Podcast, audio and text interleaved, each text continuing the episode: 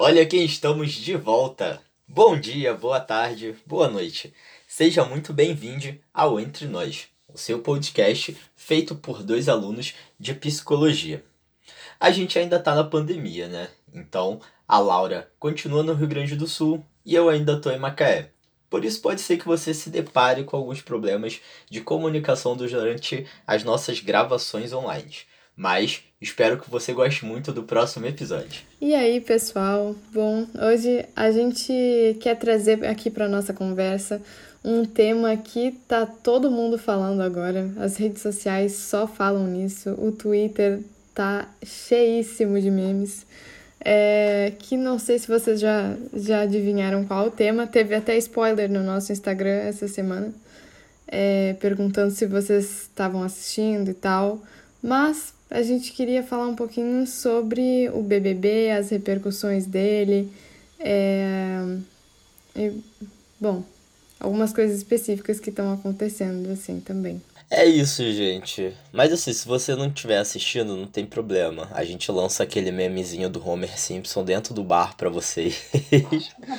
para vocês não se sentirem tão excluídos assim, porque esse meme com certeza todo mundo conhece e tal. Mas eu vou te dizer que esse ano eu não tô acompanhando igual eu acompanhei é, a edição da, da Manu Gavassi, que acho que era porque foi, foi a edição que a gente tava sem faculdade.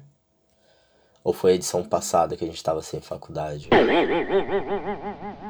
Não, a edição passada a gente tava com faculdade. Então foi a edição da Manu Gavassi que eu acompanhei assim como se não existisse outra coisa na vida, no mundo.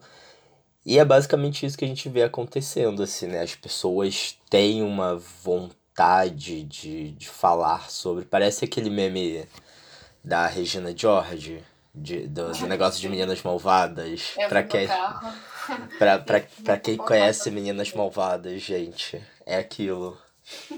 Eu falo 80%, por, 80% do meu tempo é falando sobre isso, nos outros 20 eu tô esperando alguém falar para que eu possa falar também. É basicamente é isso. É ótimo. Mas eu tava vendo um vídeo da Maria Homem que ela fala sobre meme, né? Acho que é meme mesmo o nome, se alguém quiser procurar. E, e aí ela fala sobre como, como os memes são instrumentos, assim, é, pra gente falar do trágico de uma maneira cômica para meio que escapar, tipo, é, da tragicidade, da tristeza, da gravidade das coisas. Então a gente coloca no cômico, no meme, que é algo que normalmente o que é, o conteúdo dos memes assim é algo que diz respeito a todo mundo, né? Sim, sim, Então acaba unindo as pessoas também. Sim, e aí, por exemplo, quando eu brinco com o meme do Homer Simpson, é, de que tá todo mundo falando sobre o bebê e tá ele ali no bar sem entender nada, a gente tá aí vendo uma clara situação de, de, de a pessoa se sentir solitária, né? Porque, tipo, todo mundo interage e a pessoa tá ali, mesmo que num, num ambiente social, se sentindo solitária. E isso realmente acontece, é, infelizmente para quem não, não acompanha o programa e de repente vai para um bar com amigos, é... atualmente não, né? A gente ainda tá na pandemia, mas assim, sei lá, vai para uma reunião ou mesmo com um grupo pequeno de amigos e que todos acompanhem, aquela pessoa que, que não acompanha o programa, ela acaba passando por essa situação de, de exclusão, acaba sendo uma exclusão social, porque naquele momento ali ela, ela fica a par do assunto, ela fica distante do convívio das outras pessoas, simplesmente por não fazer parte desse momento que a sociedade está inserida durante esses três meses de acompanhamento de um programa alienante, né? Alienante e ao mesmo tempo acho que sei lá, acho que sim, acho que não, porque eu, é, sei lá, eu vi algumas pessoas comentando também de como é, todo mundo começa com isso. Ah, não, vai começar o BBB, vou me alienar aqui, vou escapar um pouquinho do mundo. E aí no primeiro dia de BBB já tem, tipo, várias análises aprofundadas, entre aspas, né, no Twitter. É, sei lá, sobre ciências sociais, política e tudo mais em cima do BBB, né? Mas isso que tu falou, Will, eu lembrei até da, da Vera Conelli falando no podcast que ela tem com a Tati Bernardi e o Thiago Amparo, o Quem Lê Tanta Notícia, ela, ela contou que alguém veio perguntar para ela, tipo, ai, Vera, será que tá tudo bem? Eu não assisti o BBB? Será que eu vou estar... Tá... É meio criminoso, assim, se eu não assistir? Eu achei muito engraçado. Não, sim, é, eu acho... É, eu trago o conceito de, de alienante justamente reforçando a brincadeira que eu fiz do, do Meninas Malvadas, assim. Porque uhum. é aquilo que eu falei. Eu acompanhei muito o, a edição em que teve a Manu Gavassi e, e eu realmente era essa pessoa, eu ficava falando o tempo inteiro, pesquisando, quando tinha prova, tipo, prova de eliminação, é, é, prova de resistência, e aí depois eu vou falar um pouquinho sobre essa questão de provas de resistência é, em, em relação à saúde mental, mas quando tinha prova de resistência, por exemplo, às vezes eu ia dormir, tipo, 3 horas da manhã, porque eu ficava acompanhando. E aí eu dormia um pouquinho e quando eu acordava eu já pegava o celular para ver quem ainda estava na prova. Era a primeira coisa que eu fazia, assim, sabe? E por isso que eu falo alienante, no sentido de que as pessoas que realmente se envolvem, ficam acompanhando, e a gente sabe que tem gente que vai muito para além disso, desse tipo de envolvimento que eu citei aqui que eu tive, elas acabam ficando nesse nessa fugiu a palavra, assim, mas elas ficam nessa situação, né, de querer saber tudo o que está acontecendo, de querer acompanhar 24 horas, de, de querer se sentir incluída ali dentro da casa em cada segundo daquelas pessoas que estão vivendo isoladas. Uhum. Me veio agora o The Sims na cabeça, é quase como se tu estivesse trocando a tua vida assim por outra. É, e, a, e aí faz muito sentido tu falar que foi justamente o BBB de 2020 que tu acompanhou tanto, porque era um momento em que a gente não podia é, fazer nada, né? A gente não Exato. podia sair. Hoje a gente até pode, com muitos cuidados ainda, Sim. mas naquela época não podia de jeito nenhum, né? Sim, e, e naquela época, tipo, como era o começo da pandemia, do isolamento e tudo mais eu lembro que era comum a gente ver as pessoas curtindo as festas que aconteciam lá dentro, sabe? Tipo, as pessoas ficavam, viravam a noite e, e eu tinha colegas assim, tinha não tenho, né? Não deixei de tê-los. ninguém, ninguém morreu, ninguém se afastou, mas que eu acompanhava é, os stories e a galera, tipo, virando a noite, assim, comprando bebida para curtir a festa junto e não sei o que. E, e eu ficava assim, caralho, tipo, olha o que o, o isolamento tá fazendo com a gente. A gente tá é, curtindo uma festa de um reality show como se a gente estivesse dentro daquela festa, comprando bebida. E mesmo sem a interação, o simples fato de, de você não tem as pessoas para estar tá ali interagindo. E nós somos pessoas sociais, né? A gente tem é, essa necessidade de estar tá em sociedade, de estar. Tá do contato com o outro, né? Exato, de estar tá compartilhando ali os nossos momentos, né? Seja com amigos, seja com família, seja até mesmo quando você está no trabalho, você está em convívio social. Não tem como você viver isolado. E aí a gente se vê nessa situação de isolamento, vivendo uma festa a partir de uma tela. O simples fato de você ver as pessoas lá dentro interagindo e curtindo. E mesmo que você não seja capaz de interagir com elas, faz com que você queira ter esse leve momento de sentir que você está no momento de interação. E aí é, era comum a gente ver as pessoas tendo, tendo esse tipo de comportamento, de às vezes se arrumar como se fosse participar da festa, de comprar bebidas como se fossem participar daquela festa e de fazer ligações de vídeo com amigos para curtir esse momento, para curtir a música que tá tocando na festa do Big Brother, como se eles estivessem dentro da festa, né? Sim, e aí é curioso, me veio algo aqui enquanto tu tava falando, porque talvez algumas pessoas até prefiram participar de uma festa dessa maneira, porque aí tu tá ali, tu tá ouvindo a música, tu tá vendo as pessoas interagirem, tu tá bebendo junto, é, mas tu não tá passando talvez é, por momentos de angústia que a gente tem quando está na interação com o outro. É, de insegurança, sei lá, de questionamento do que, que eu falo, do que, que eu não falo, do que, que eu faço, do que, que eu não faço, esse tipo de coisa. Sim, de questionamento até de, de aceitação, assim, né? E, e que é comum que a gente vê é, dentro do, do reality e que a gente está vendo muito forte agora porque acho que de todos os Big Brothers que eu já acompanhei e eu acompanho assim não tão intensamente, mas acompanho há um tempo de ter assistido tipo, a edição 4, a edição 5 e a gente já tá na edição 22. É, esse literalmente é o elenco mais diversificado e não à toa, obviamente, a gente pega um elenco muito diversificado de direita, muito diversificado de esquerda e vários outros tipos de, de diversificações existentes no que tange a, a religião, a raça, a sexualidade. Esse, sem dúvida, é o elenco mais diversificado do programa. E aí a gente entra nessas questões de aceitação, saca? De, de a pessoa é, se aceitar, se a, a pessoa ter esse receio de como os outros integrantes vão aceitá-la, se ela vai ser bem aceita ou não. E por mais que às vezes a pessoa seja é, é, tranquila consigo mesma nessa, nesse sentido, o fato de ela estar tá confinada e de ela saber que ela depende da aprovação dessas pessoas para se manter dentro da casa, acaba gerando um retorno a, a situações anteriores de não aceitação.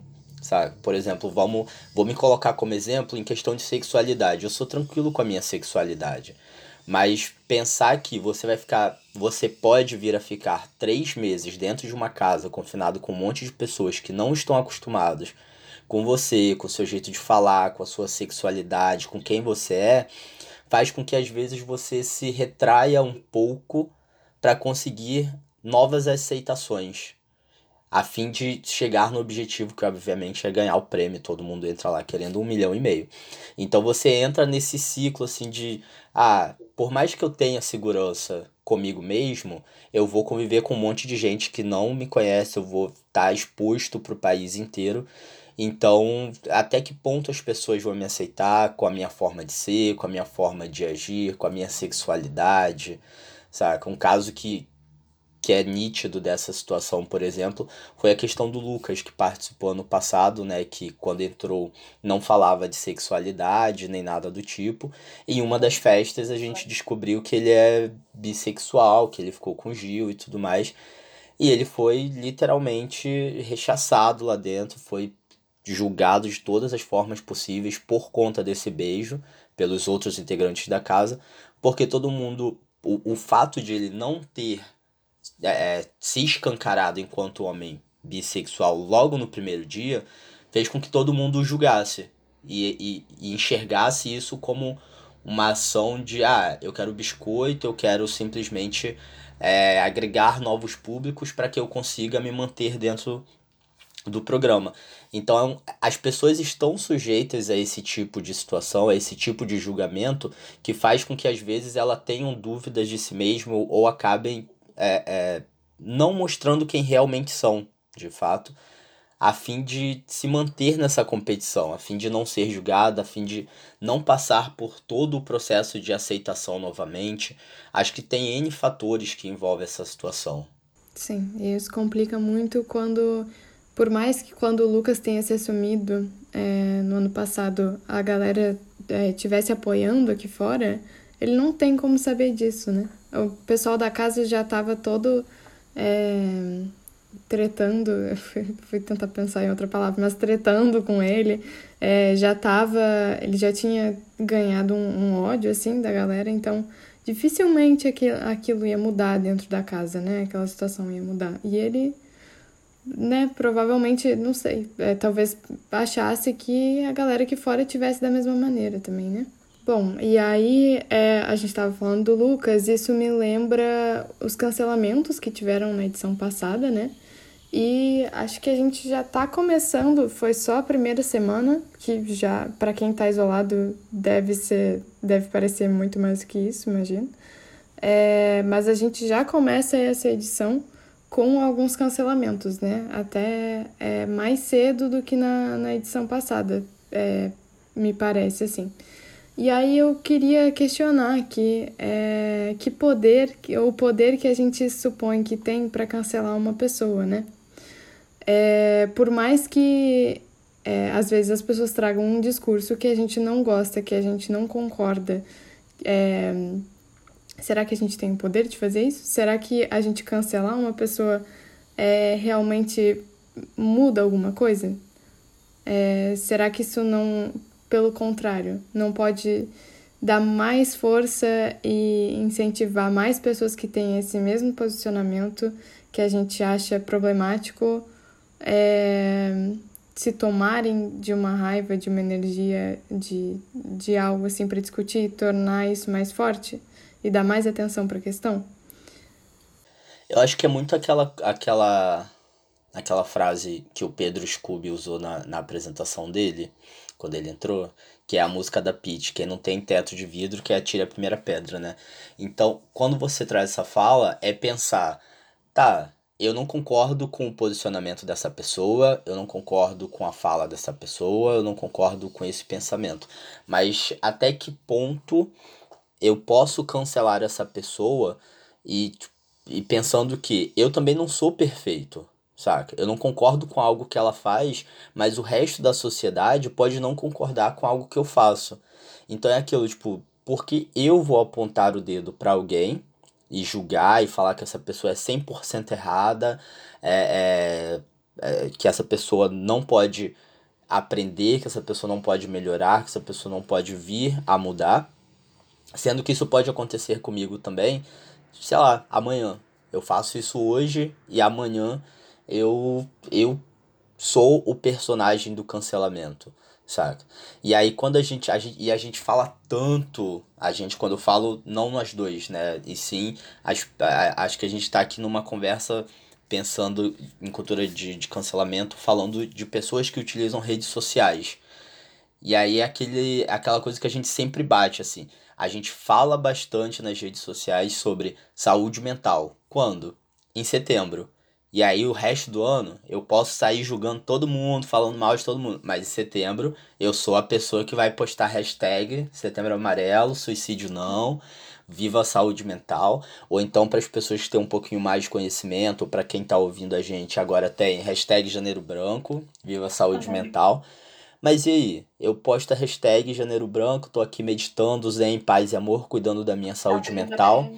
Mas nem aí para a saúde mental do outro saca? Porque essa cultura do, do cancelamento, ela atravessa a saúde mental da pessoa de uma forma, principalmente para quem está dentro desse confinamento, você pensar que você pode ficar três meses sem ter acesso à realidade, sem ter acesso ao que está acontecendo aqui fora, ao que se passa na sua vida é, é, pessoal, profissional, dentro da sua casa e tudo mais. E aí, quando você sai você vê que você é uma pessoa cancelada e que você recebe um milhão de ataques diários por dia, isso vai afetar a saúde mental dessa pessoa de uma maneira que às vezes é até difícil reverter e evitar uma situação suicida.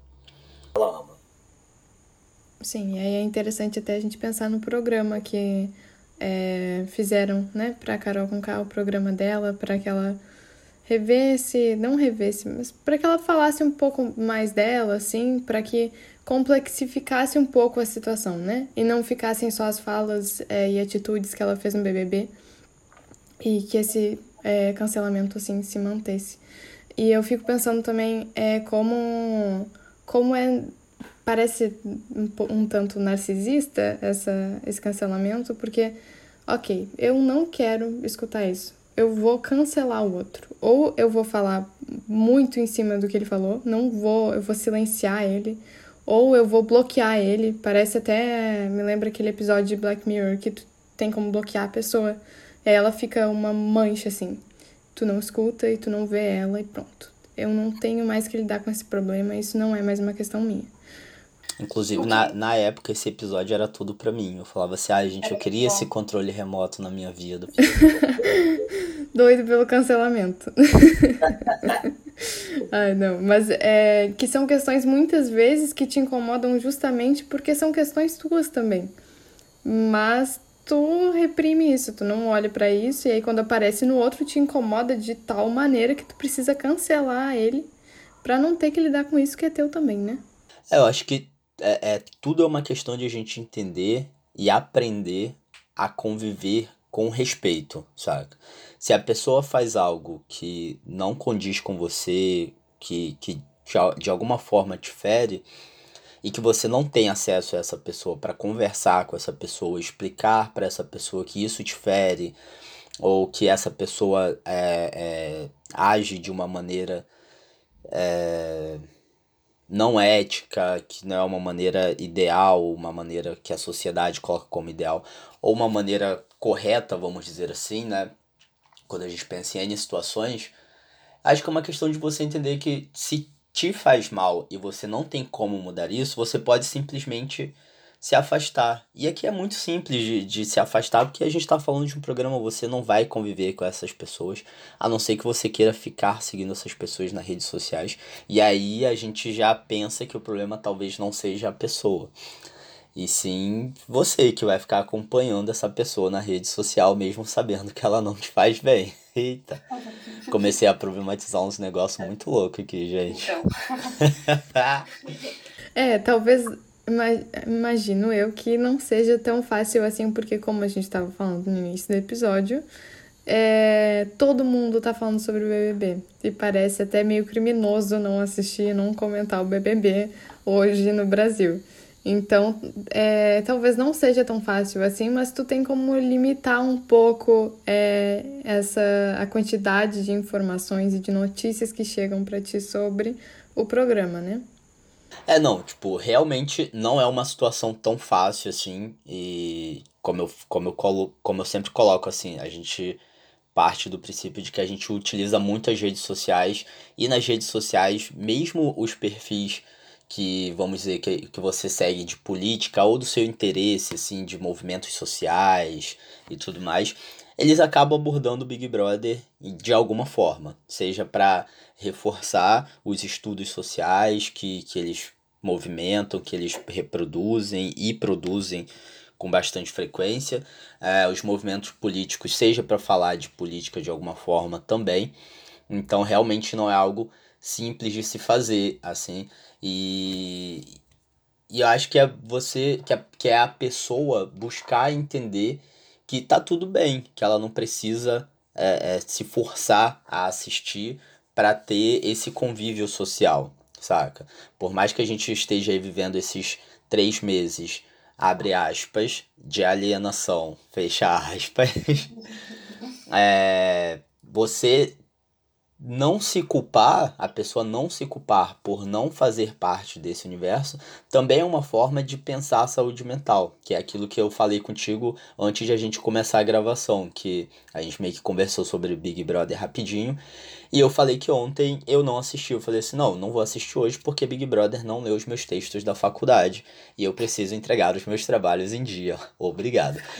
E eu fiquei, tipo, no, no começo eu fiquei assim, putz, vou perder a prova. Depois eu falei assim, tá, vou perder a prova. Depois eu leio, se eu quiser, procuro, vou no G-Show e tudo mais, porque eu gosto de, de acompanhar.